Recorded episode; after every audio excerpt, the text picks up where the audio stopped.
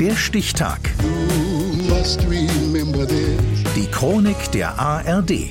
21. Mai 1873. Heute vor 150 Jahren wurde der Neurologe Hans Berger geboren. Er entwickelte die Messung von Gehirnströmen, die Elektroenzephalographie, kurz EEG. Jens Schellhaas. Im vergangenen Jahr, knapp 100 Jahre nach seiner Erfindung, trennt sich die Hans-Berger-Klinik in Jena von ihrem Namensgeber und heißt jetzt schlicht Universitätsklinikum. Ein Jahr zuvor trifft es den Hans-Berger-Preis, der für große Verdienste in der Neurophysiologie verliehen wird. Nur die Hans-Berger Straße in Jena, die gibt es noch. Dabei ist Hans Bergers Hirnstrombild, das Elektroenzephalogramm kurze EEG, noch heute unerlässlich beim Aufspüren neurologischer Krankheiten und beim Belauschen des Hirns für die Forschung. Ich möchte mir damit den Nobelpreis erringen, schreibt Hans Berger 1924 in sein Tagebuch. Heute ist es ihm zum ersten Mal gelungen, elektrische Hirnwellen aufzuzeichnen. Aber noch ist die Theorie der Hirnforschung eine andere.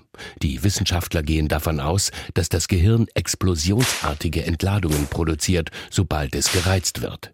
Ohne Anforderung bleibt es ruhig unter der Schädeldecke. Berger will sich ganz sicher sein. Deshalb hält er sich mit einer Veröffentlichung seiner ersten Ergebnisse zurück. Die Initialzündung seiner Forschungen wird durch einen schweren Unfall während einer Militärübung ausgelöst. Ich stürzte mit dem Pferd und kam unter das Rad eines Geschützes zu liegen. Am selben Abend bekommt er ein Telegramm von seinem Vater. Bergers Schwester hatte behauptet, dass ihm etwas Schlimmes zugestoßen sei. Das ist spontane Gedankenübertragung, bei der ich als Sender und die mir nahestehende Schwester als Empfänger tätig war. Hans Berger glaubt an Telepathie. Seine Schulzeit in Coburg hatte er mit besten Noten abgeschlossen, studierte zunächst Astronomie und wechselte kurz darauf zur Medizin.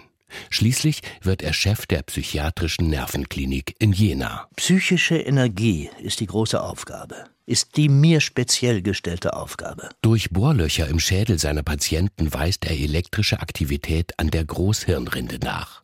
Dann erkennt er, dass Nervenströme aussenden, die mittels Elektroden ohne jeden körperlichen Eingriff sichtbar gemacht werden können.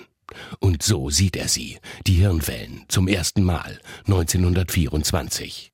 Fünf Jahre später ist er sich sicher. Soeben glänzende Elektroenzephalogramme aufgenommen. Als die Welt von den sichtbar gemachten Hirnströmen erfährt, fantasiert zum Beispiel der Düsseldorfer Stadtanzeiger Heute noch sind es Geheimzeichen, morgen wird man vielleicht Geistes- und Hirnerkrankungen aus ihnen erkennen und übermorgen sich sogar schon Briefe in Hirnschrift schreiben. Tatsächlich steckt die Erforschung von Hirnwellen weiter in den Kinderschuhen. Allerdings lassen sie sich heute nicht nur messen, sondern zur Behandlung neurologischer Erkrankungen auch beeinflussen. Zum Beispiel bei Depressionen, Schizophrenie, Alzheimer und Parkinson. Und Hans Berger? Er paktiert in den 1930er Jahren mit den Nationalsozialisten, wird förderndes Mitglied der SS. Am Erbgesundheitsobergericht in Jena ordnet er etliche Zwangssterilisationen seiner ihm anvertrauten Patienten an. Allerdings nach heutigem Wissensstand hat er an den Ermordungen psychisch Kranker in den Jahren 39, 40 nicht teilgenommen, sagt Medizinhistoriker Heiner Fangerau. 1941 nimmt sich Hans Berger in einem Anfall von Schwermut das Leben. Seine Elektroenzephalographie, das EEG, gilt bis heute als eine der wichtigsten Erfindungen in der Neurologie. Geboren wurde Hans Berger heute vor 150 Jahren. Der Stichtag. Die Chronik von ARD und Deutschlandfunk Kultur. Produziert von Radio Bremen.